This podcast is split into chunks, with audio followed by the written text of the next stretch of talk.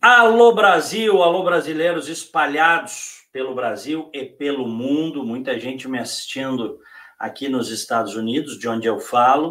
Diego Casagrande, direto de Orlando, na Flórida, com mais uma edição aqui no nosso canal do YouTube, do Facebook, o canal Diego Casagrande, e também Spotify, porque depois o áudio uh, deste nosso programa, desta nossa live, vai para o Spotify Diego Casagrande, mais uma edição de opinião e crítica. E olha, já fazia, eu acho que, se não me engano, mais de mês que eu não estava no ar.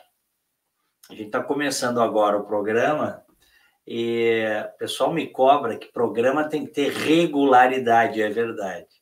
Então, eu tenho regularidade no programa da Rádio Band News e da Rádio Bandeirantes, no Rio Grande do Sul, em Porto Alegre, milhares de ouvintes, uma belíssima audiência. Eu estou na primeira edição da Band News e no 90 Minutos agora da Rádio Bandeirantes de manhã. E eu tenho outros compromissos aqui, inclusive num futuro muito próximo, trarei novidades para vocês, coisas que eu venho estudando, coisas que eu venho trabalhando. Vocês sabem que as coisas para ser bem feitas tem que ter preparação. Não adianta a gente se jogar sem ter preparação, sem ter conhecimento. Então, eu estou me preparando, né, é, enfim, para coisas novas aí na área também de internet, de YouTube e tal, mantendo, evidentemente, o meu trabalho na rádio, o site Opinião e Crítica.com.br está bombando. Nós tivemos nos últimos 30 dias, tem a estatística aí do Google Analytics, 450 mil page views em 30 dias no Opinião e Crítica, para um público qualificado como você que está aí do outro lado.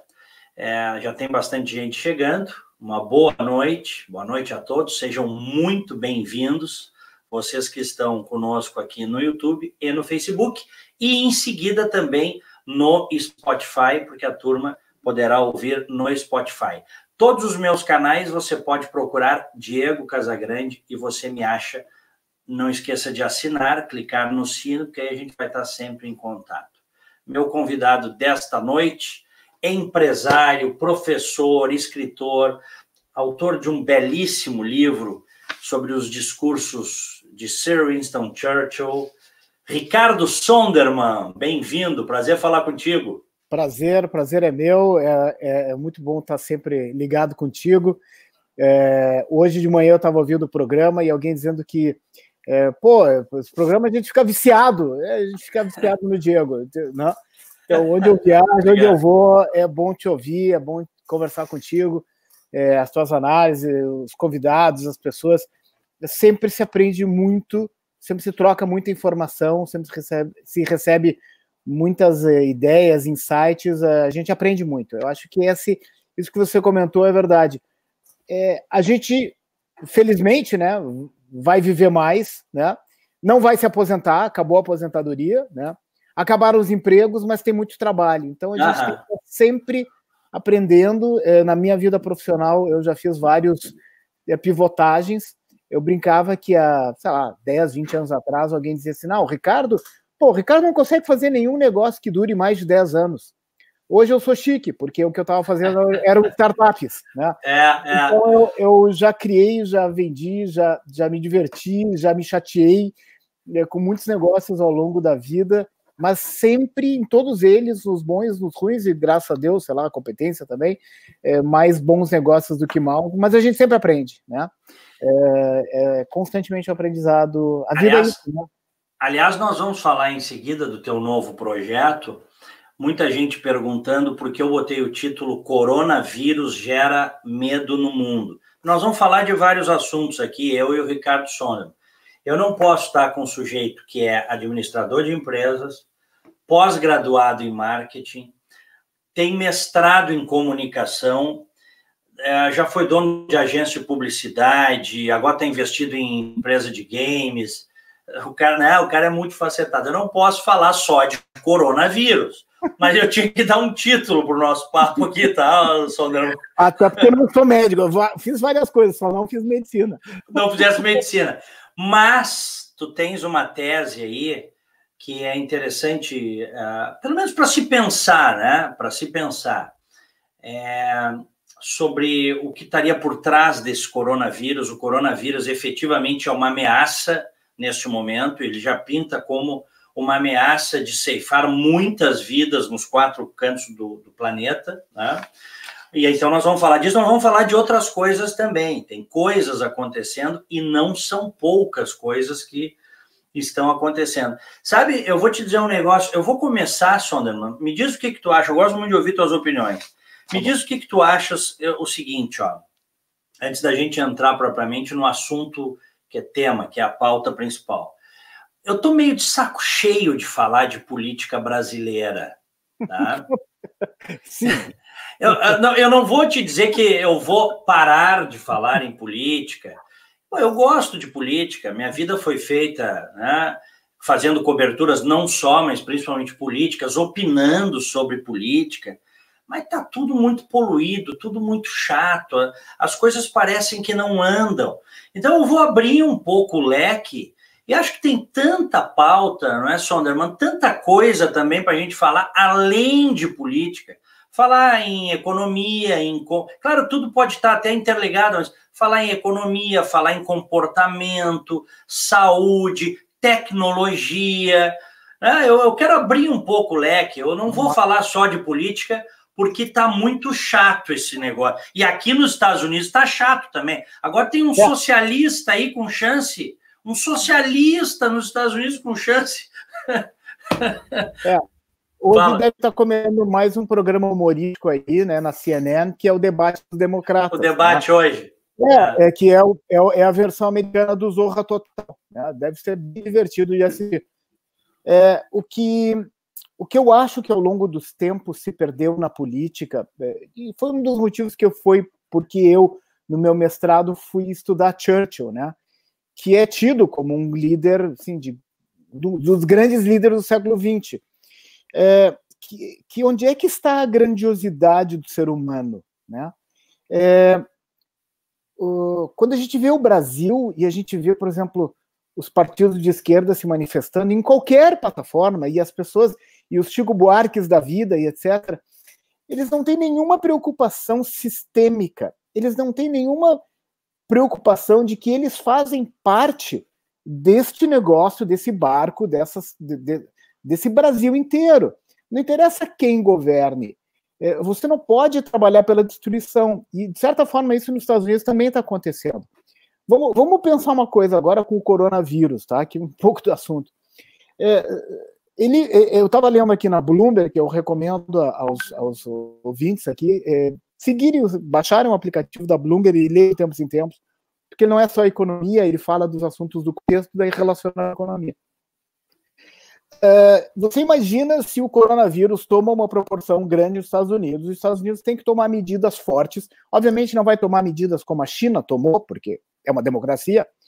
Como é que ele vai? Como é que essa disputa política vai permitir que os Estados Unidos combata esta epidemia ou esta pandemia quando está tão dividido? Como é que no Brasil o presidente Bolsonaro vai tomar medidas para botar pessoas em quarentena ou isolar determinadas regiões, com um PT e um pessoal atuando da forma pequena. Eu acho que os indivíduos se tornaram pequenos, e por serem pequenos, no sentido de, de ter uma visão sistêmica, de querer construir uma sociedade e pensar só nos seus. É, é, eu não sou contra o indivíduo, eu sou um individualista, né? Mas é, é o individualista e o liberal, ele tem que, quando ele constrói algo, ele leva em consideração que ele está num ambiente social. Mas essas pessoas de esquerda, elas pensam só no seu ganho pessoal. Os nossos políticos são os piores políticos. Nós nós temos no Brasil, só no Rio Grande do Sul, o número de faculdades de direito da Europa. No Brasil, nós temos o número de faculdades de direito do planeta. Nós deveríamos ter as melhores leis, os melhores advogados, os melhores juízes, no entanto, a gente tem a justiça mais cara, mais ineficiente e mais pró-bandido de todo o planeta. Né? Uhum. Então, é, a gente falhou no Brasil e a gente falhou no mundo como indivíduos. A gente, os bons indivíduos, aqueles, aquelas pessoas que pensam bem, não conseguiram fazer com que o resto da sociedade pensasse assim e também não conseguiu impedir, impedir, impedir, desculpe, que as pessoas que fazem mal e que atuam no mal uh, aumentassem o número de quantidade e o número das maldades que fazem. Então a gente vive um, um, um debacle, né? Não é entre o bem e o mal, mas entre o certo e o correto, entre entre visões de, entre entre uma visão de construir e uma visão de destruir, é, entre uma visão é. de é uma coisa impressionante, impressionante, porque sem, sem esse senso cooperativo, nada vai para frente. Não. Tu imagina uma casa em que as pessoas querem construir, tapar os furos, consertar o cano furado, botar o piso que falta, arrumar geladeira para poder ter carne, leite, sabe? e tem gente dentro é, conspirando contra, não deixa tapar o furo, não deixa consertar a geladeira, aí conserta a geladeira, o cara vai lá e corta o fio da tomada, corta com a tesoura. É isso que a gente. E, e o que as corporações, ó, Ricardo, ó, e, os, e os nossos internautas aí, um monte de gente nos assistindo e gente ouvindo também, as corporações capturaram o Brasil. A gente ficou sabendo agora, Tribunal de Contas do Estado do Rio Grande do Sul. Tem cara que teve no mês aí, de dezembro, contra-cheque 500 paus, cara.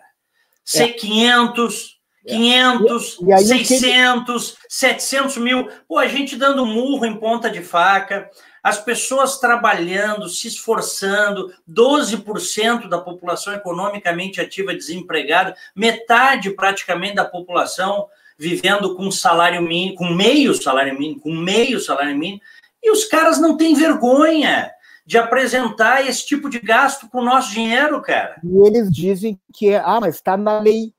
O problema é que as leis no Brasil, o tal do direito adquirido, o direito é uma coisa seguinte: o direito é de todos. Ou o direito é de todos, ou ele é um privilégio de alguns. Uhum. Então, esses direitos adquiridos, na verdade, foram privilégios construídos, né, onde você tem o legislativo fazendo leis para o judiciário e o judiciário dando amém ao que o legislativo faz. Né? Ou seja, é, são duas raposas é, negociando como é que vão administrar o galinheiro, é, sem nenhum controle. Então, eles criam leis que são privilégios que se transformam em direitos, que não são direitos, são privilégios adquiridos, construídos pela, pela, pela maldade. Onde já se viu um juiz que ganha, que deveria ganhar o teto, né? Que é 30 e tantos, 33, 36, ter auxílio moradia, ter auxílio traje, ter faculdade do filho pago. Ter... Como assim? Como assim? Nenhum outro brasileiro tem isso. Então, nós, nós construímos um sistema de castas, né, onde, e além do mais, eles têm um foro privilegiado, que é uma. Que, que até entendo quando havia um foro, quando foi criado lá atrás, no caso da ditadura, para proteger aqueles que se manifestavam contra a ditadura, fazia sentido, mas hoje já tem mais de 50 mil pessoas em foro privilegiado, é, sendo julgados por um Supremo Tribunal Federal que não é feito de juízes, é feito de advogados. Uhum. Os que estão ali são advogados, são políticos. Então, é, vai levar tempo, vai levar tempo. Esse ano, até o final do ano, o Toffoli deixa de ser o presidente do Supremo Tribunal Federal e o Celso de Mello sai. O que também não é uma garantia de que o Bolsonaro vai colocar alguém que faça sentido lá dentro. Né? Porque o Bolsonaro sai daqui três anos, ou cinco anos, oito anos, sei lá, oito, né? É, e essa outra pessoa vai seguir lá, né? É, o que também não garante é, que, que, haja uma legislatura. Olha aqui, ó, o, o, o Ricardo, o Ricardo, os caras, o, o governo fez uma proposta sensacional de gratuidade da carteirinha de estudante, dos 35 reais de estudante, tá? Eles fizeram uma coisa moderna. É, esse ministro da Educação aí que todo mundo cai de pau, só por isso que ele fez, já está valendo. Ele, ele criou um app, um aplicativo para celular, para substituir a carteirinha da Uni. O sujeito se cadastra ali e tal no aplicativo, é uma coisa espetacular que se fez. Aí o, o estudante não precisa pagar os 35 pila, baixa no seu celular, não precisa pagar os 35 reais. Diga-se de passagem que vai para a Uni, ah, que há 20 anos vai, é, do, é, é, do, é do pessoal, né? É um braço, é um braço de partido político, PSOL, PT, PCdoB. Aí o, os caras fazem isso, o Ministério da Educação, o governo fez, através de medida provisória. O Congresso não votou a medida provisória, Ricardo. Aí eu te falo assim, cara, isso é de enlouquecer, isso é enlouquecedor. É, é muito. Eu estou pegando assim uma filha grande. É muito privilégio. É muito, é um atrás do outro. Tu vê tu aí, né, cheio de projetos. Eu estou pensando coisas aqui nos Estados Unidos, acho que tem muita coisa para fazer aqui. As pessoas estão pensando aí no Brasil, agora com essa retomada do país, o, o retorno econômico, mas os caras conspiram contra e custam caro porque o Congresso Nacional custa bilhões. Eu não estou dizendo que tem que fechar, eu não sou a favor disso, mas tem que trabalhar. Eles têm que trabalhar, eles têm que representar a sociedade. Eu, não é? eu acho que o nosso. Se a gente pegar a história do Brasil, isso é a história do Brasil. Às vezes é um pouquinho melhor, às vezes é um pouquinho pior. Em termos econômicos no Brasil, a gente nunca teve um crescimento estruturado contínuo. Por quê? Porque não há políticas para isso tá? Não há um sentimento, não há liberdade para isso, tá? Na verdade, nós deveríamos ter uma ausência de política para isso. Nós devemos ter a liberdade para seguir fazendo nossos negócios, tá? Então nós, nós somos um país hiperregulado. Às vezes melhora, às vezes piora. E os nossos crescimentos econômicos são o que eu costumo brincar, são voos de galinha. Esse voo, esse próximo agora, ele pode ser um pouquinho mais alto, ele pode ser um pouquinho mais longo, mas ele vai seguir sendo um, um, um voo de galinha. Por quê? Porque não vai se fazer outras reformas, não vai se fazer uma reforma política para melhorar a política, para evitar isso que a gente está falando. Uhum. E eu temo que, se for feita uma reforma fiscal, vai ficar pior do que já está. Vão querer arrecadar mais. Claro, mas é óbvio. É óbvio. Uhum. É, eu vou fazer brincadeira assim, que nem a pessoa que tinha uma mão, uma mão com problema, e ele vai na igreja e reza: Deus, Deus, eu queria ter as duas mãos iguais. Aí fica com as duas mãos tortas. Tá? Então, é, vai ficar pior essa reforma fiscal. Eu, eu, eu, eu, eu sou um ponto fora da curva na discussão com meus amigos liberais, porque eu sou. É, eu digo que talvez não deva ser feita, porque vai ficar pior, vai ficar mais cara, né? não vai ficar mais simples. É, você, os estados vão querer arrecadar mais, os municípios vão querer arrecadar mais, e a União não vai abrir mão do seu quinhão. É, se não tem uma reforma política, por exemplo, do ponto de vista de, é, de ter, por exemplo, um sistema de previdência de captação, de, de captação privada, né, e não de, de, de repartição, é, tudo isso vai toda essa conta vai seguir indo. Então, de novo, vai ser um voo de galinha, um pouco ô, mais alto, um pouco ô, mais Ricardo, longo. Ô, ô, Ricardo, eles, eles aprovaram o, o sonho dourado, até tô, tô, tô, vendo aqui, ó. Eles aprovaram o sonho dourado do PT, cara, que era a gente pagar as campanhas petistas. Sim.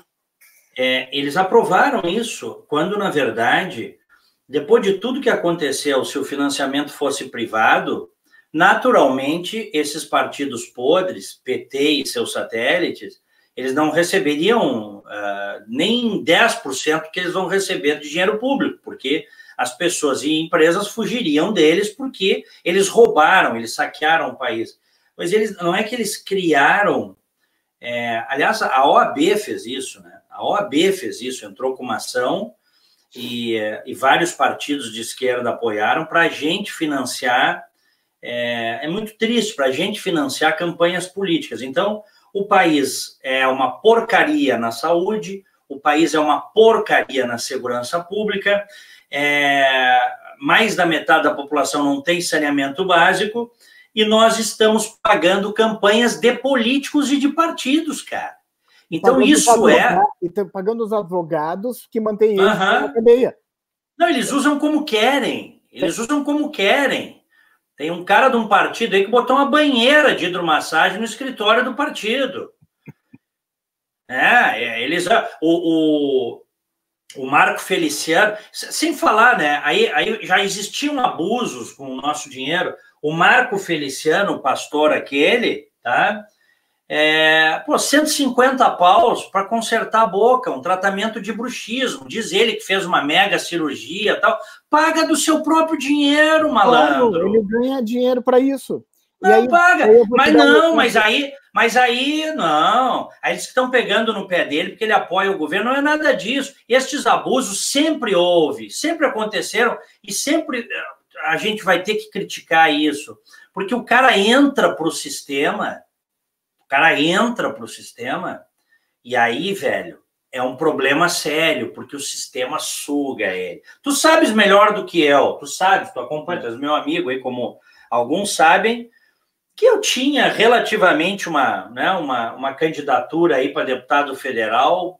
Os partidos me diziam, vários me convidaram e disseram, oh, Diego, é relativamente tranquilo tu te eleger aí. Pá, pá, pá. Cara, é o seguinte, vou entrar dando porrada lá porque eu não posso ter passado 30 anos dizendo uma coisa, chegar lá e dizer, meu querido, ilustre deputado, nobre parlamentar, não, o que eu tenho que chamar é o seu sem vergonha, seu safado, que é, é ou não é? Então é o é. seguinte, eu, desculpa, eu estou levando para esse lado pelo seguinte, isso Porque que a gente não ia falar de política. A gente não ia falar de política, é verdade. Mas eu prometo que eu vou mudar. Prometo que eu vou mudar. Mas é, é, é o seguinte: tu tem que ser muito falso, cara, para estar tá nesse meio. Mas claro, eu, eu, sei, eu, sei, eu sei que tem gente boa, inclusive amigos nossos que entraram, estão fazendo a, a coisa certa, estão se esforçando. Mas, cara, é o seguinte, é passinho de tartaruga perto do que a gente precisaria, viu, Sonderman? Exatamente. E aí, por outro lado, por exemplo, eu tenho um amigo que é um empresário na, na, eh, suíço, e ele disse que, por exemplo, hoje na Suíça, é, o nível de compliance é tão grande que é, quando você leva, por exemplo, um cliente para almoçar, tem um valor máximo. E o valor máximo é tipo assim, é um restaurante bandejão, entende? Não é bandejão, mas assim, é, não tem mais aquele negócio de baixar um vinho de mil dólares, três mil dólares, cinco, não, não tem, acabou isso. Né? Uhum. o nível de compliance hoje, porque a relação da empresa com seus acionistas, sejam gr grandes ou pequenos, tem que ser tão transparente que as pessoas têm que olhar e dizer assim, como é que o cara foi lá e gastou 1.800 dólares num jantar? Quem é esse cara é. para fazer? Então, as relações têm que ser claras. E, e esse nível de,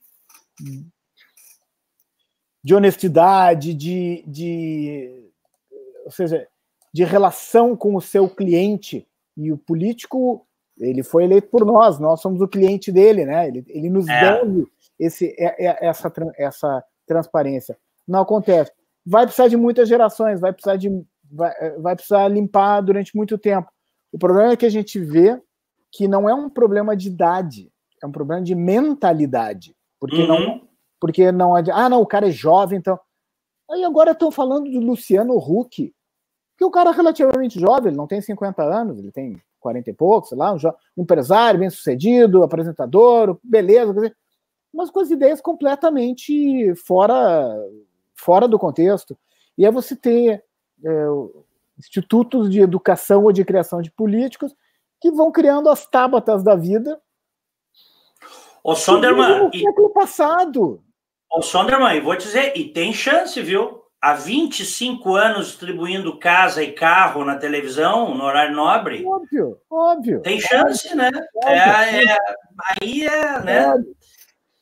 Bom, é, nós temos uma grande. Fala. Vamos sair de um vírus para outro. vamos da doença para o vírus. Né? É, bom, vamos falar do coronavírus aqui, é, é. porque é o seguinte, é, é, o, é a nossa pauta principal, vamos dizer assim, tá? Confirmado em exames preliminares o primeiro caso de coronavírus no Brasil. O Ministério da Saúde confirmou hoje, a final de tarde. É um homem de 61 anos que esteve na Itália está sendo monitorado em São Paulo, já testou positivo pro, enfim, no primeiro exame e amanhã vão confirmar, né, o, a contraprova, tá? Mas como é um exame muito específico, é improvável que dê negativo, né? É improvável. Então, e é natural também que o Brasil, sendo um país gigantesco, conectado ao mundo, tenha, né, tenha o coronavírus. A questão é o seguinte: como é que nós, como é que a sociedade brasileira, como é que o país vai lidar com isso? O coronavírus já está fazendo um estrago muito grande pelas informações que a gente tem. Eu nem falo da China, tá? Pegar os números de agora à tarde aqui nos Estados Unidos, mais de 80 mil pessoas contaminadas é, com o coronavírus em cerca de 30 países, tá? Pelo menos 2.697 mortos. O maior índice é na China, evidentemente. O maior é, número de casos, como eu falei aqui, são quase 80 mil casos na China. Uh, e agora começou na Itália, que eu estou vendo aqui, ó, sete mortos na Itália e 229 infectados. E em várias cidades italianas, eles já começaram a, a proibir, a impedir reuniões em igrejas, em clubes, festas. Está batendo pavor lá na Itália. Sim. Como é que nós vamos lidar com isso no Brasil também? Aqui nos Estados Unidos, deixa eu dar um dado para vocês, tá? É, os Estados Unidos, o Trump, inclusive, pediu, o presidente Trump pediu 2 bilhões e meio de dólares para o combate ao coronavírus, pediu ao Congresso, a presidente da Câmara, que é democrata, fez troça, né, diz que chegou tarde o pedido e é pouco o pedido, ou seja, é o que tu disseste no início dessa live, ou seja, na hora que as pessoas precisam conversar com um objetivo comum para salvar vidas, pô, é, é, essa posição dela é uma coisa assim, acho que indefensável. É, já tem casos aqui também nos Estados Unidos, deixa eu pegar aqui o atualizado, eu tenho. 56 casos. É isso aí, é isso aí, aqui nos Estados Unidos. É, 57 eu estou vendo aqui. 57 casos. 57 casos aqui nos Estados Unidos. Nem, a, nenhum na Flórida ainda. Nenhum na Flórida, mas também eu quero te dizer o seguinte: está previsto a Flórida, porque a Flórida é um. O Miami, o aeroporto de Miami é um hub internacional então, vai ter aqui também. A questão é como vai se lidar né, com este vírus. E a pergunta que eu te faço, e aí nós vamos desenvolver, na tua opinião, tu tivesse agora na Europa, onde é que tu tivesse agora, Sônia? Em Portugal. Viajando em Portugal 15 dias. 15 dias em Portugal. É, a Europa também, eles estão apavorados com isso, tá? Este vir, as bolsas as bolsas estão caindo, a brasileira não caiu, porque não teve, por causa do carnaval. Amanhã, amanhã, amanhã, ela, não, abre amanhã ela abre em baixa. Se estima que esse vírus também possa. Porque a China é o, é o motor fabril, vamos dizer assim, do mundo hoje. Se a China tiver problemas na fabricação, isso vai ter um impacto no PIB do mundo todo também. Sim. Se estima que isso possa gerar um. Alguns dizem até um caos econômico eu não sei, eu quero te ouvir sobre isso. Qual é a tua opinião? Eu, eu sei que tu, tu estás lendo, estás lendo bastante, acompanhando as notícias. Me fala aí sobre o coronavírus, Sondra. Tá bom. É, bom, em termos da doença, tem pouco para falar, não sou médico, né? Mas a, a, existe, ou seja, é, ela, ela foi con, relativamente contida na China, porque é um país comunista, porque eles podem fechar cidades, enfiar todo mundo dentro de casa, botar 50 milhões de pessoas presas e está tudo bem, né? E, uh, no Ocidente isso já é muito mais complicado, porque nas democracias isso não tem, e, e, e as pessoas têm o seu livre-arbítrio até um certo ponto. Então depende da força dos governos eh, e das autoridades sanitárias em, em transformar, em, em, segurar essas pessoas. É, do ponto de vista econômico, né, é, as bolsas estão caindo desde segunda-feira, elas vinham agindo normalmente até a semana passada, começaram a cair. A Bolsa de Nova York, entre segunda e terça, cai, e hoje, né? Caiu 6,12, 6 ponto alguma coisa. É, por quê? Porque começa a faltar produto. Né? A China é a grande fornecedora de matéria de matéria-prima, de, de peças e de uma série de coisas para o mundo inteiro. Né? É, então a Samsung, até aqui no Brasil, já está tá com problema de peças. Isto é, isto é uma decorrência das fábricas fechadas na China. Por outro lado, o presidente da China, Li Peng, já está começando a pedir que as pessoas voltem às fábricas. que retomem a, a atividade é, industrial nas províncias que não onde está o foco principal, né? especialmente Como é que é? Repete essa última fala aí que cortou um pouquinho. Não, o, o presidente Li Peng da China já começa a pedir que as fábricas retomem, retomem a produção, uhum. especialmente nas províncias onde não há é, as grandes quantidades de, de infectação, né, de, de infectados. De certa forma, o, ju, o, vírus esse está contido. A mortalidade dele é, é relativamente pequena, ela anda entre 1 a 3%, 3,2%, 3,3%. É. E ela atinge especialmente pessoas mais velhas que já tenham complicações de outros tipos. Quando a gente olha, tem um mapa, depois não sei se a gente consegue botar aí no, no o link para as pessoas, né? É, da John Hopkins, e na John Hopkins ela dá o nível de é, é, pessoas que se recuperaram da doença, que é muito grande também. Né? Uhum. Então, se por um lado nós temos 80 mil infectados, nós temos já quase 30 mil pessoas que se recuperaram da doença. Né? Então, isso, tá. isso aqui dá para ter uma ideia de que existe um trabalho de recuperação. E se a gente calcular que tem 2.700 mortos sobre 80 mil, é um número relativamente pequeno. Infelizmente, é, é um número. Agora, hoje no Brasil, a gente tem condições de. Desculpe, no mundo, a gente tem condições de reagir muito mais rápido a isso, tá? a esse tipo de situação. É, do ponto de vista econômico, já se calcula aí uma queda de 0,3, 0,4% do PIB mundial nesse primeiro quarter. Mas o que, que aconteceu quando teve a SARS em 2003, quando teve uhum. a MEDS na, na Arábia e assim por diante. Houve uma e justamente no primeiro quarter do ano, no primeiro quadrimestre do ano, houve uma queda das bolsas e do PIB e depois uma, é, uma recuperação lenta gradual e depois acelerada até o final do ano, porque os mercados continuam querendo produtos. Entende? Então aquilo que não foi consumido agora, o desejo e a necessidade de consumo permanece para os meses futuros. Não recupera-se totalmente, mas recupera-se em grande parte. Então, é... agora, crises são oportunidades. Tá? Então, só, Sonderman. Oi. Só uma coisa aqui, ó. Ah, o coronavírus nem se espalhou pelo mundo ainda e ele já matou muito mais gente do que o SARS, que na época que tu citaste Sim. aí, né, foi apontado como uma ameaça. Então, eu estou vendo os números aqui, ó. Nós já temos, nós já temos, eu vou repetir aqui esse número porque eu acho que é importante. Nós já temos é, quase 2.700 mortos, tá? E é, o SARS foi, teve, não teve nem 800, tá? Então, é, é, ele, isso que tu está dizendo é muito verdadeiro, pelo que Agora, eu li quanto, aqui. Quantos infectados no SARS? Não, bem menos. Aqui o é. SARS, o amor, SARS, amor, 37, 37 mil no SARS. Tá.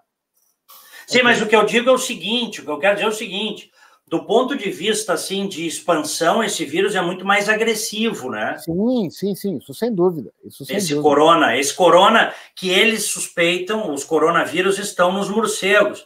Ah, tem zonas lá na China que os caras comem morcego, cara. Olha, eu, eu tive no Oriente hum. há uns dois, três anos atrás, foi uma viagem muito legal. Fui a Tailândia, Bangla, é, Tailândia, é, Camboja e o Laos. Eles ah. comem de tudo, tá? Tudo. Eles comem de tudo, tá? É. por que, que comem de tudo? Bom, aí existe uma tradição e você tem também muitos períodos de grandes fomes. É. Especialmente no regime comunista, desde Mao Tse Tung, teve dois períodos uh, terríveis de fome que, que as pessoas comiam tudo. É como, por exemplo, é, na Venezuela. Na Venezuela, as pessoas estão comendo pombas. E você sabe que pomba é um rato com asas. É. Né? Eles comem os cachorros. Comem, é, então, e a gente tem hoje, vindo da Venezuela, doenças que a gente não tinha mais, como, por exemplo, sarampo. Né? Porque as pessoas não, não conseguiam mais se vacinar. É, sim, ele tem um potencial de crescimento grande. Ele é um.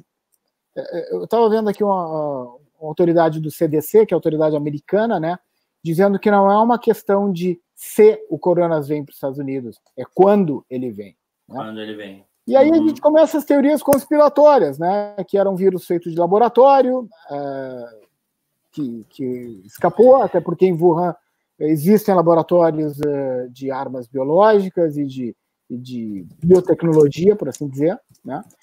Uhum. Uh, e, e, de certa forma. Uh, faz, para aí, para aí. É. Faz, faz sentido isso para ti, de que esse vírus de alguma forma tenha sido sintetizado em laboratório e de maneira criminosa? Eu estou pensando alto aqui, mas eu quero te ouvir, porque.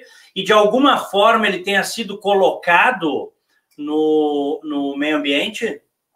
É difícil dizer, né? É difícil dizer. Não, não, é, aí nós estamos entrando no mundo das te teorias conspiratórias, assim como havia com a AIDS, né? Uhum. É, lá no início que tinha a história dos macacos e assim por diante. Tá? Uhum. É, pode ser, pode ser. Da China se sabe muito pouco, né? É, a, a, China pode também estar tá fazendo uma jogada. É, vamos, vamos, vamos levar uma coisa em consideração.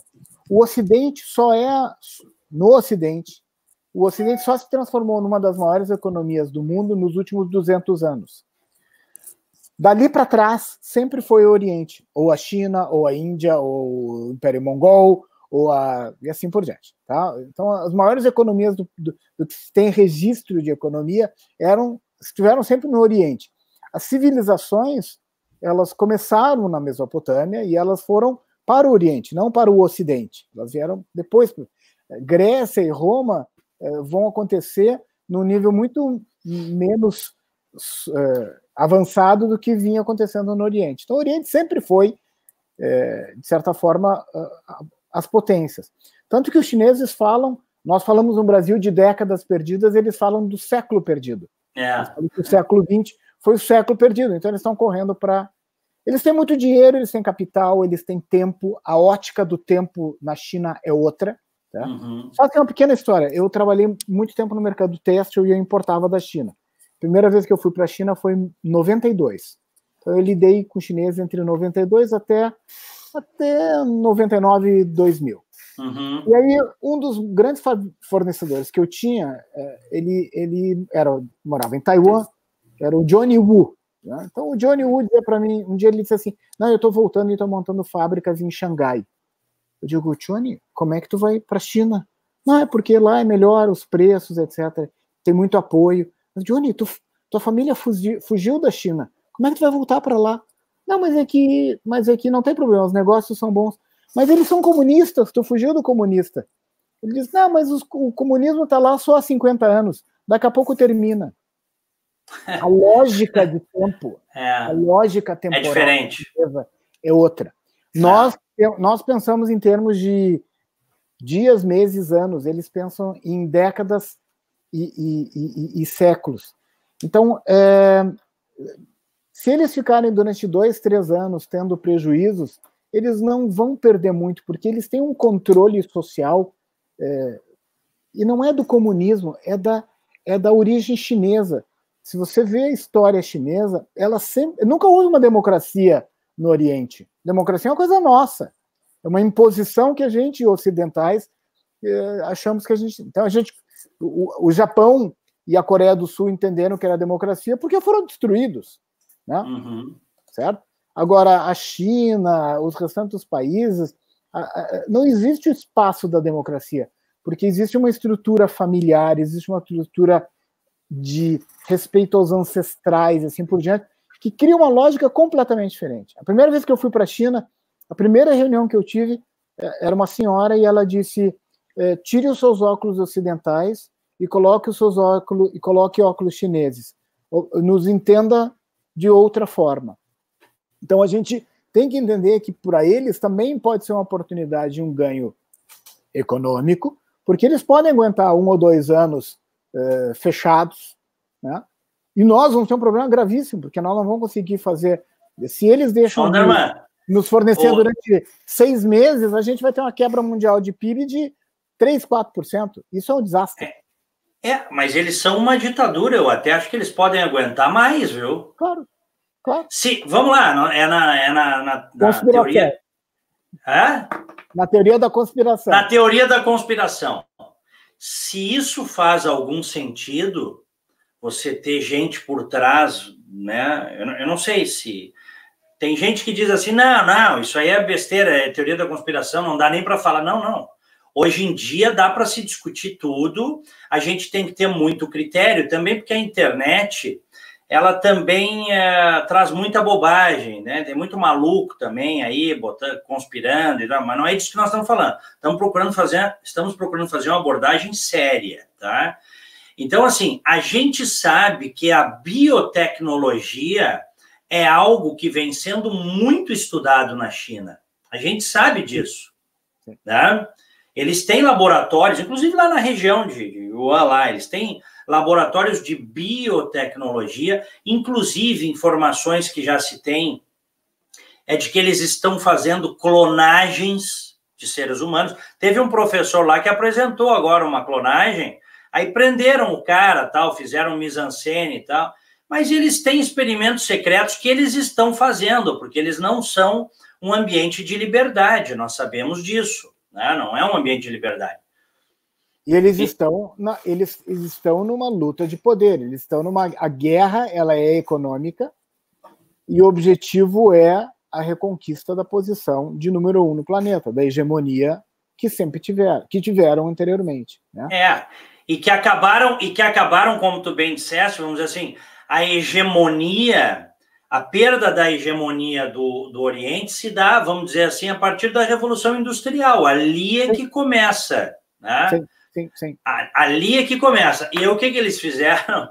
E os chineses fizeram isso nos últimos 40 e 40 e 50 anos.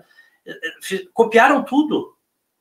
Aliás, o Trump fala, o presidente Trump aqui nos Estados Unidos, ele está fazendo um enfrentamento muito duro com os, com os chineses. Nessa primeira fase, chegaram a um acordo aí na, na guerra comercial, mas o Trump diz abertamente: os chineses roubam as nossas patentes, roubam a nossa propriedade hum. intelectual. Ele diz assim.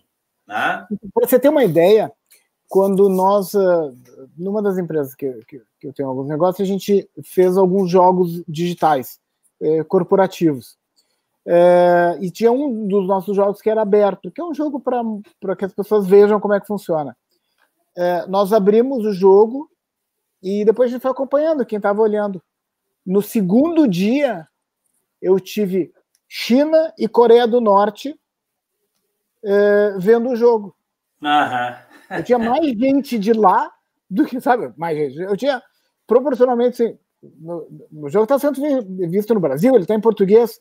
Tinha gente na Coreia do Norte e na China já entrando para ver como é que funcionava. Você, uhum. Eles realmente copiam, eles roubam patentes, eles não estão nem aí. Eles não acreditam em, em é, é, propriedade intelectual. Tá?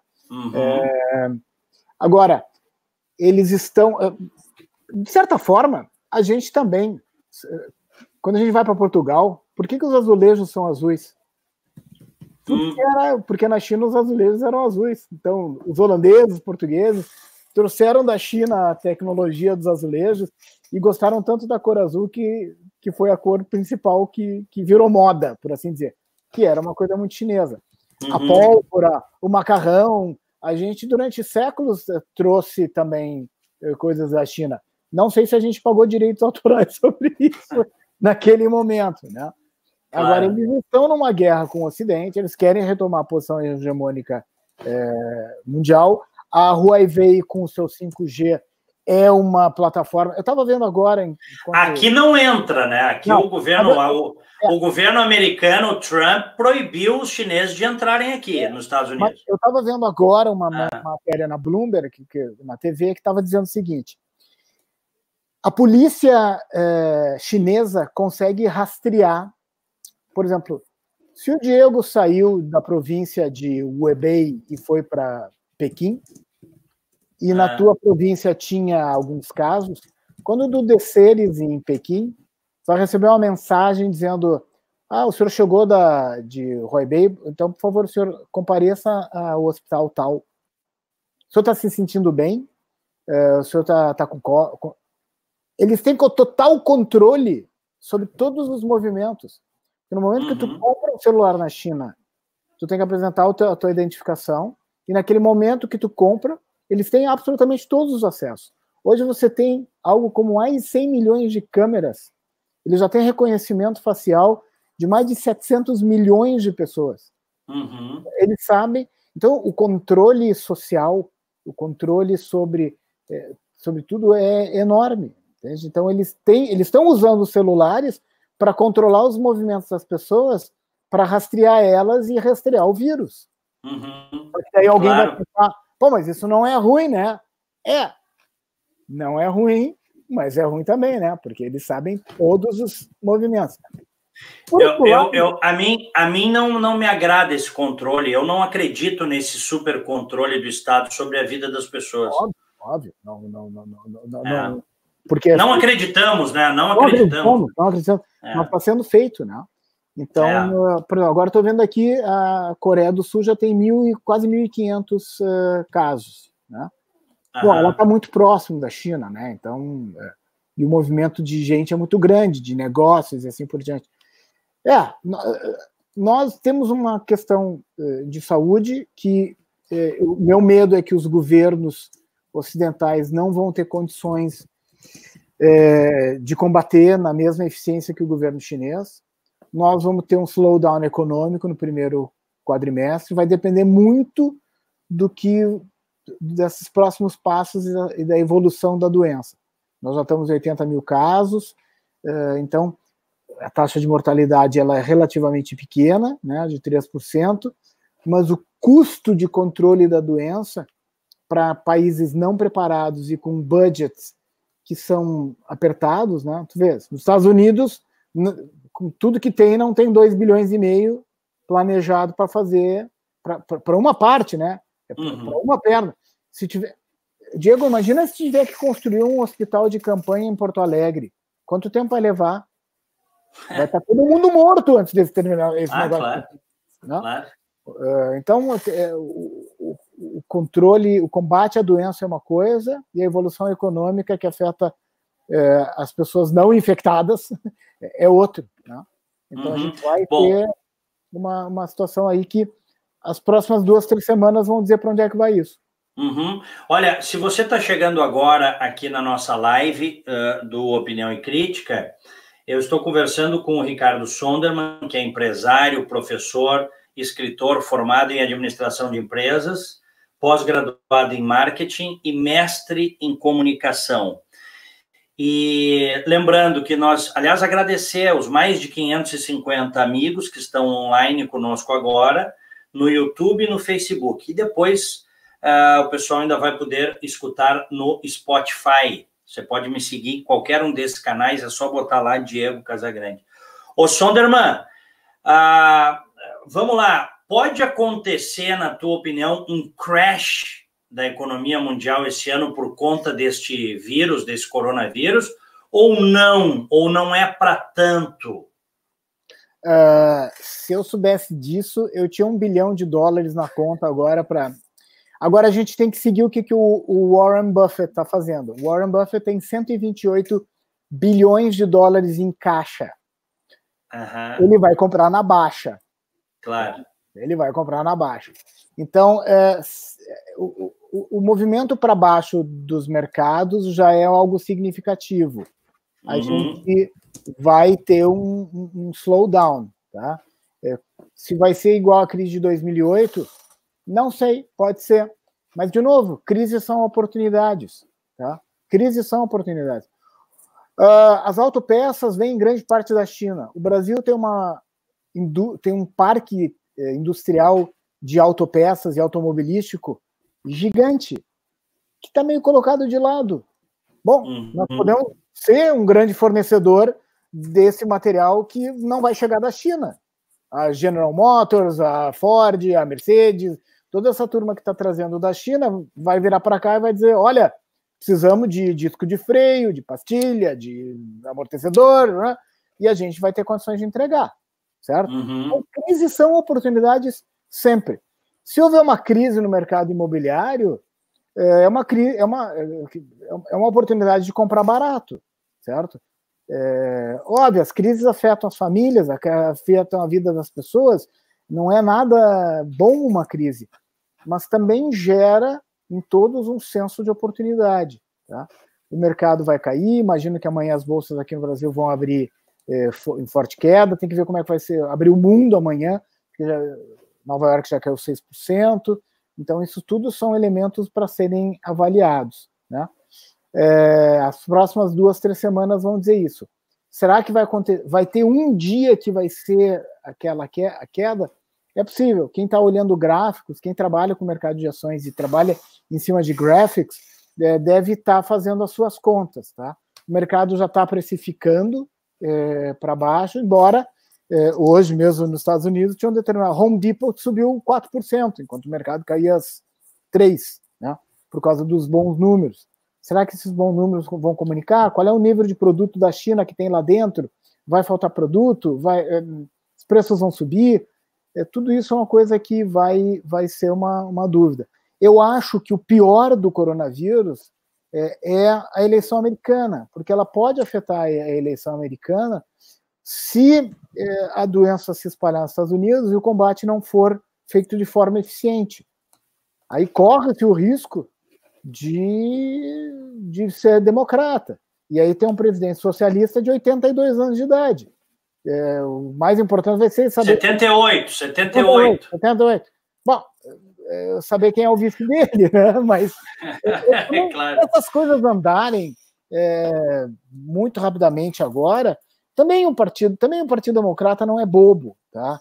É, eu acho que ele vai acabar de alguma forma é, trabalhando num outro sentido, né? É, o americano também é que nem é que nem no Brasil. Né? Ô, Sonderman, só uma coisa aqui, ó. O, os, os moderados aqui do Partido Democrata estão apavorados e estão dizendo o seguinte: se, se o Bernie Sanders, esse socialista, que se diz democrático, embora a gente sabe que isso aí não existe, né?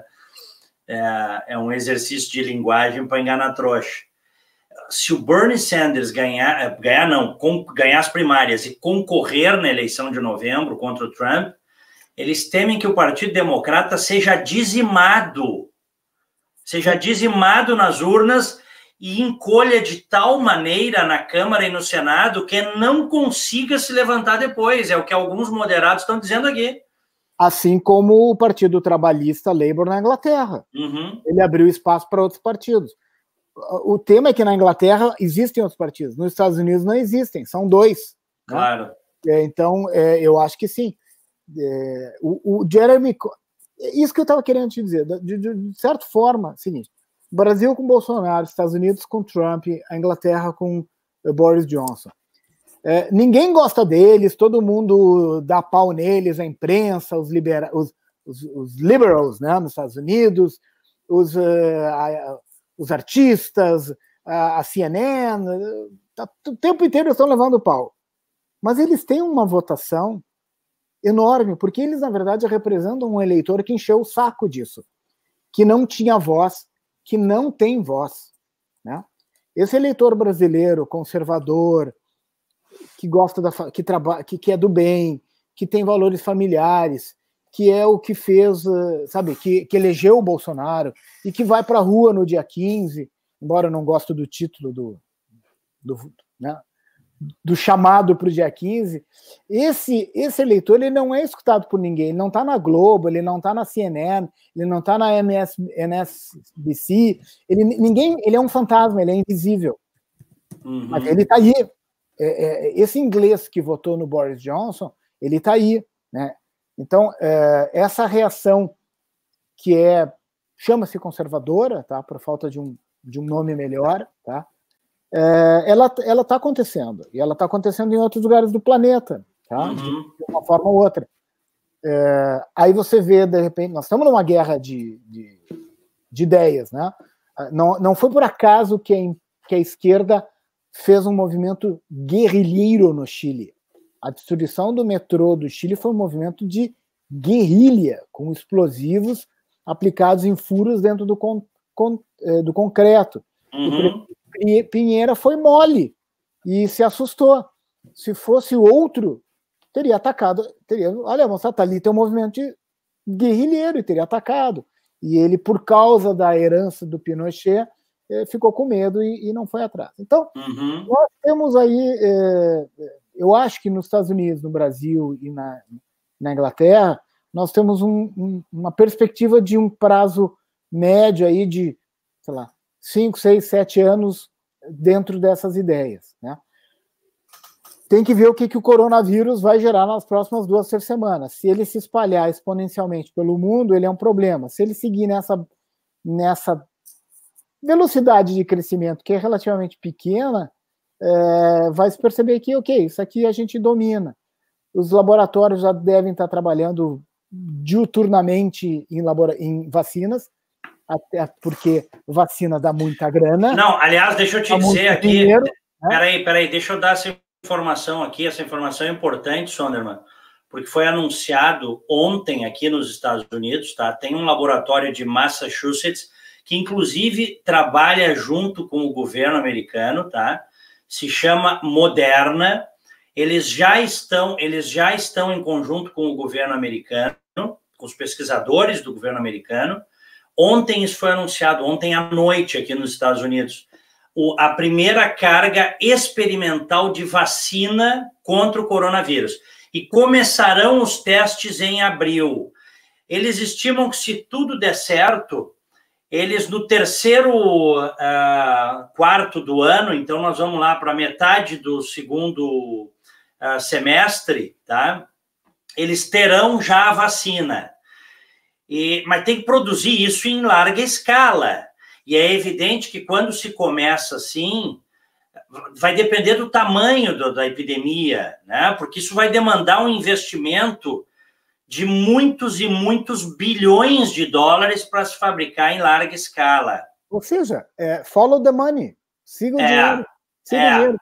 Isso então, inclusive, lado... inclusive eu entrei aqui, as ações dessa empresa subiram hoje 5% na Bolsa de Nova York. No mercado que cai três e pouco hoje. Exatamente. Então, é, essa empresa moderna, tá?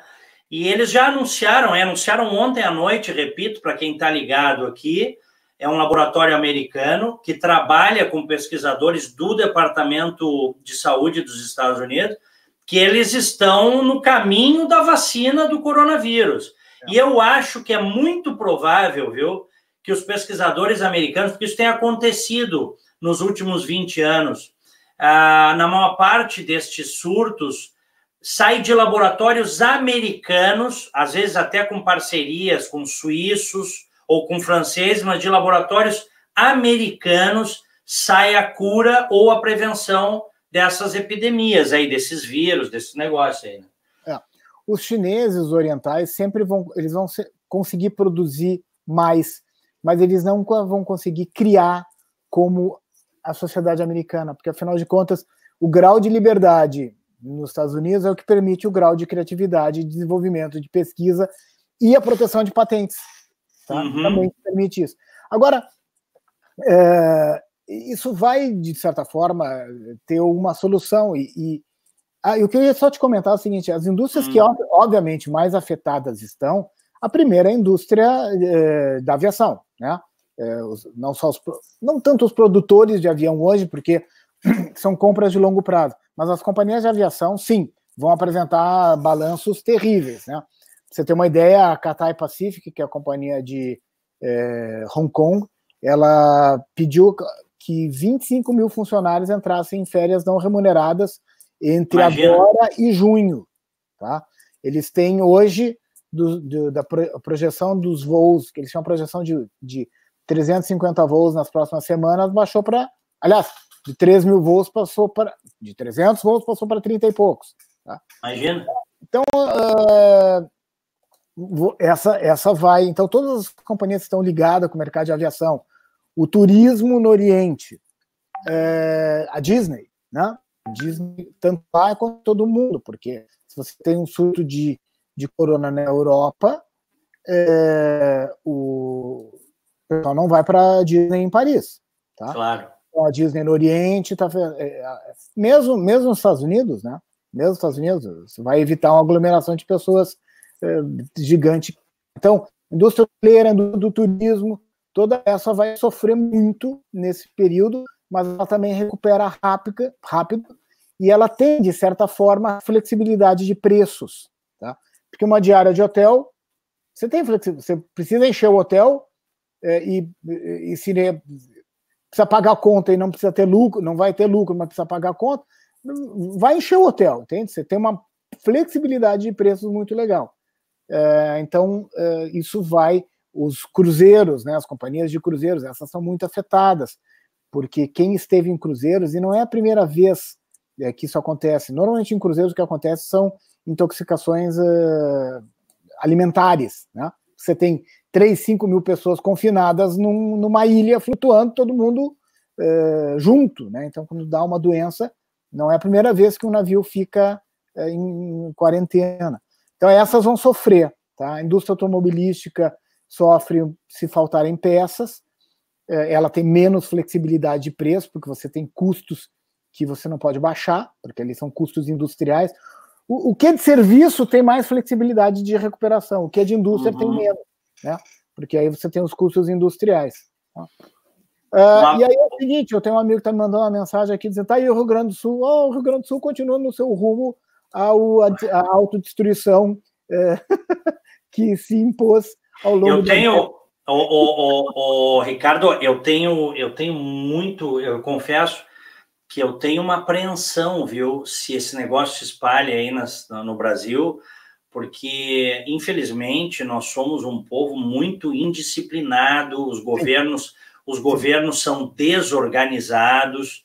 É, olha, vamos orar para que isso não aconteça em lugar nenhum, né? Não só no nosso Brasil, porque não acontece em lugar nenhum. É, mas nós, nós num caso desses, aí precisa muita disciplina, né? Para você poder para você poder minorar os, os danos, não é nem impedir, né? Minorar os danos. Não tem então... estrutura alguma para uma crise dessas proporções no Brasil. Uhum. Não tem estrutura de hospital, tá?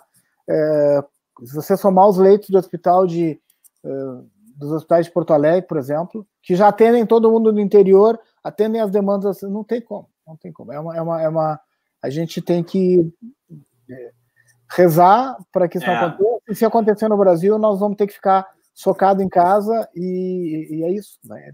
Uhum. Nunca é, esperar pela vacina. É, essas próximas duas, três semanas vão dizer, né? O que tá se, o que eu li de certa forma é que a propagação é mais é, é, é mais fácil no frio do que no calor, tá? Tanto que as pessoas que estão vi, o que tá se as pessoas que estão pegando a gripe no Brasil né, vieram de um lugar frio, né? E quem pegou na Itália veio da China ou veio daquele navio do, que estava em Hong Kong e assim por diante. Então, é, agora essa pessoa que pegou no Brasil desceu no aeroporto, desceu em Guarulhos. E aí? É. E aí?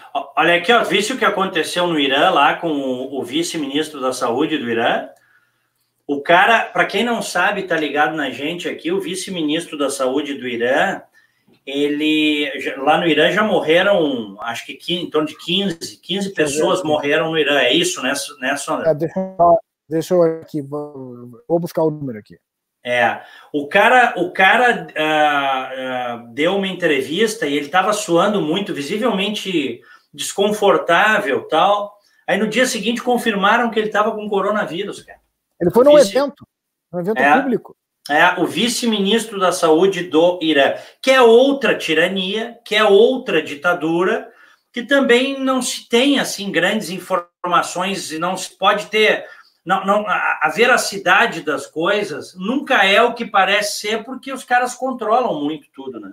95 infectados e 16 mortes. Aqui é uma taxa alta, aqui nós estamos falando uma taxa de 15% de mortalidade. Uhum. Mas isso é um número, mas isso é oficial, né? Eu, então. É, eu uso um, um, mapinha que é da, da, da John, Hop, John Hopkins Institute, né? Tá. Que é organização americana, hospital, inclusive tem uma ligação aqui com o Hospital Moinho de Vento, né? Uhum. Alegre. É, eu uso eu uso esse dado deles aqui, né? Agora, claro, claro. Né? Olha aqui, ó, vamos ter fé, vamos. Uh, e é acho que, que também. Hã? É o que nos resta. É o que nos resta, e eu acho que também vamos acompanhar a evolução né, da, da, desse vírus no mundo. Repito, na Itália já são sete mortos, algumas regiões da Itália Está verdadeiro pânico, igrejas fechadas, escolas. O professor, um abraço ao, ao professor Pedro Duarte, que é professor de história lá em Uruguaiana, está nos assistindo. Ele está dizendo aqui, ó, colaborando com o tema de hoje, o secular Carnaval de Veneza foi cancelado em decorrência da epidemia, tá? Então, assim, se efetivamente nós tivermos esse problema no Brasil, já tem um cidadão que foi identificado, vindo da Itália com coronavírus em São Paulo, deu positivo o primeiro teste. Amanhã o Ministério da Saúde vai confirmar se de fato ele está infectado. O vírus é altamente contagioso, portanto, as pessoas que estavam no avião com ele, talvez algumas tenham se contaminado, vão contaminar outras pessoas. A gente tem que ter uh, uma, uma serenidade muito grande e uma disciplina para lidar com isso, para fazer os isolamentos, né, Sonderman? Sim, é, sim, sim. E, e, daqui a não pouco. É não é hora a... de ah, política agora. Agora é uma hora de. Exatamente. Porque a gente está lidando com uma crise que ninguém conhece bem o que vai acontecer. Exatamente. Passou o carnaval aí. Se isso efetivamente se desenvolver no Brasil, acaba com os ajuntamentos humanos, né? Ah, pelo menos até segunda ordem, para diminuir o risco de contágio. Vamos acompanhar, vamos ver festa, boate, essas coisas. Isso vai ter um impacto na economia? Vai ter, mas tem que se estar preparado. E outra coisa que eu sei que muito brasileiro não usa o, como é que chama ali o a máscara, que nos países orientais é muito comum se usar, as, muita gente não usa por vaidade. Tu sabia disso, Sonderman?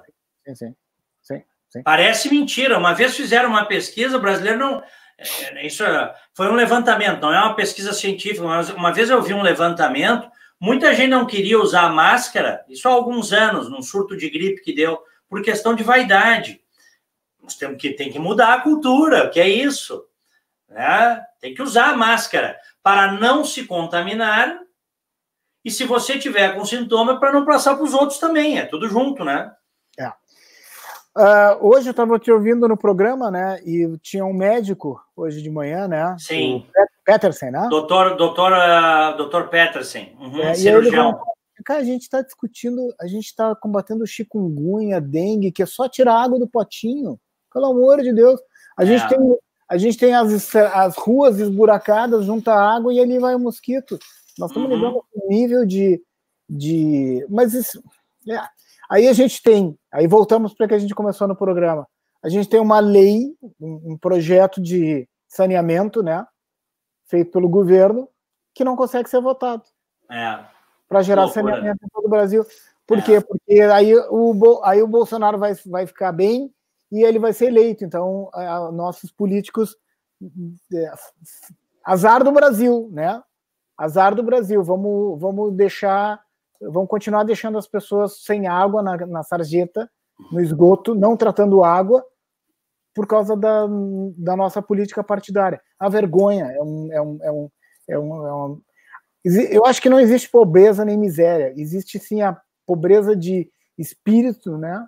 É, é. E, e, e a, ou seja, a miséria, a miséria intelectual e a pobreza de espírito são esses os, os dois males. E a esquerda está cheia disso. Eles são muito ricos em pobreza de ideias e de e, e miséria de espírito. É, é, eles realmente a, a tal da política de pensar nos outros é o que eles menos fazem. Eles só pensam em si. E nós uhum. liberais que somos individualistas, que pensamos no nosso bem-estar, pela nossa atitude, pela nossa atividade, é que geramos o bem-estar coletivo. Né? Ah. É, é, através da atitude positiva do indivíduo, não da atitude negativa do indivíduo. É, uhum. Ayn Rand tem um livro, né, A Virtude do Egoísmo. Existe uma virtude no egoísmo, existe um lado mal, existe o um lado mesquinho, né? mas essa é a grandiosidade que falta nas pessoas, não em todas, né? mas é, que a gente precisa elevar esse espírito, essa é a mudança de mentalidade. Eu acho que grande parte dos brasileiros tem, o que eles precisam agora é um instrumento de colocar isso em ação. A gente é, sabe, a gente tem que trabalhar para que a nossa pequena imprensa, que é a grande imprensa que ficou pequena, né, uhum. Globo e, assim, e alguns desses medalhões entendam o desserviço que eles estão fazendo para o país. Tá? Ah, eu não gosto do Bolsonaro. Tá bom, mas então eu não gosto de um monte de gente. Mas eu vou ter que conviver com elas. É, uhum. Eu tenho que gostar do lugar onde eu estou. E essas pessoas, ao pensar pequeno, ao agir pequeno, destroem a vida de todos. É, delas, é o cara é o cara torcendo, é o sujeito torcendo contra o piloto, para o piloto do avião morrer com o avião em pleno voo. É, é isso. É, então, sei lá. Bom, lá. Vamos, olha aqui, ó. Deixa eu fazer um pedido para as senhoras e para os senhores que estão nos assistindo. É, curtam esta live aqui no meu canal, Diego Casagrande, a live Opinião e Crítica. De, e cliquem no sino também para receber as notificações, tá? Conversei com um empresário, professor, escritor, autor do livro. Aliás, eu tinha que ter, uh, mostrar o livro aqui. Uh, o livro está na prateleira, não sei onde é que está, tinha que mostrar teu livro aqui. Tu não está com o livro aí, Edson? Eu deixei o meu na prateleira também. Mas tu tá, tu tá... Pega, pega, pega o livro ali, pega, pega, pega. Isso, eu estou com a tela aqui, porque é importante. Esse livro do Ricardo Sonderman é maravilhoso. Sobre, ele fez uma análise dos discursos do grande líder que foi Winston Churchill, um homem que foi definidor para que o mundo vencesse o nazismo, o nazifascismo na Segunda Guerra Mundial. Se o Churchill não tivesse assumido o poder na Inglaterra, em 1940, a história seria diferente, podem ter certeza. Tá aí, ó. Mostra para nós aí. Aí o livro do Sonderman, ó. Churchill. Ah, e a ciência por trás dos discursos. Que livro maravilhoso. Obrigado. Obrigado. Livro maravilhoso. Fala uma frase daquelas assim, de, dentre, dentre tantas, uma frase lapidar do Churchill, Sonderman. É, tem uma frase que eu gosto muito que é assim: eu me contento facilmente com o melhor.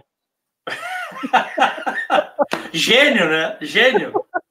Não, ele tem, ele tem eu, inclusive agora eu, eu assinei agora duas semanas é, com uma editora em Portugal. Ele vai ser lançado em Portugal e na Espanha, né? Possivelmente no início do ano que vem, né? É, e eu tenho trabalhado para traduzi-lo para o inglês e lançar na Inglaterra, né? Então eu tenho conversado lá. O livro vendeu bem no Brasil, ele vendeu entre todas as plataformas, né? Porque o livro hoje não é mais só o impresso, né? Então, entre e-book, audiobook, né? Que ele também está disponível, e o livro é, impresso, ele vendeu cerca de 8 mil unidades já, um pouco mais, tá? 8 mil, 8 mil, uhum. ou seja, ele está, é, a gente já, é, eu estou trabalhando numa segunda edição ampliada, né? Para também para o ano que vem. É, e o Churchill tinha frases maravilhosas. Ele, ele foi um cara que viveu muito tempo, né? E ele, ele era muito espirituoso, né? Então, eh, ele tinha, por exemplo, a, a política é a arte, é, é, diferente da guerra, é, é, é, onde se pode morrer várias vezes, né? Na política, Grande verdade, vezes, né? né? Grande é, verdade. Outra aqui, se o presente tentar julgar o passado, perderá o futuro. Uhum. E aí uhum. vai, né? Eu, é. eu fiz no livro uma, uma, uma, brincadeira depois no final, que é o, o Twitter do Churchill, né? Uhum. Tá? Então, aqui eu coloquei algumas das frases dele, né? Que, que, que, que são muitas, né? Ele tem histórias muito boas, né? É, ele tem uma historinha com o Bernard Shaw, que lançando a peça Pigmalião, né? Manda um telegrama para o Churchill e diz o seguinte: é, é, inauguração da peça mando dois ingressos, traga um amigo, se tiver. E o Churchill responde para ele: é, não poderei ir, irei na segunda, se houver. genial, genial. Ricardo Soderman, show de bola. Vamos, olha, vamos conversar mais vezes, tá? Estou sempre à disposição. Tá? Valeu. É um prazer falar contigo e com, a, e com, com os ouvintes não são Igualmente. Os, os, internautas que estão aí, tá bom? Igualmente. Valeu. Show de Obrigado. bola. Abraço, Grande abraço. Valeu. Tá aí o Ricardo Sonderman. E, senhoras e senhores, lembrando que estamos no YouTube, no Facebook e também no Spotify. Quem quiser ouvir o podcast desta edição de Opinião e Crítica com o Ricardo Sonderman, está lá no Spotify, Diego Casagrande. A partir de amanhã já está lá para vocês ouvirem. Obrigado a todos, tá? Pessoal elogiando muito. É, olha, obrigado, sem palavras, agradecendo muito a vocês. Não esqueçam de deixar o like aí, tá? E compartilhar, enfim, divulgar. Obrigado pelo prestígio, obrigado pelo carinho, pela audiência. Um grande abraço e fiquem com Deus. Tchau.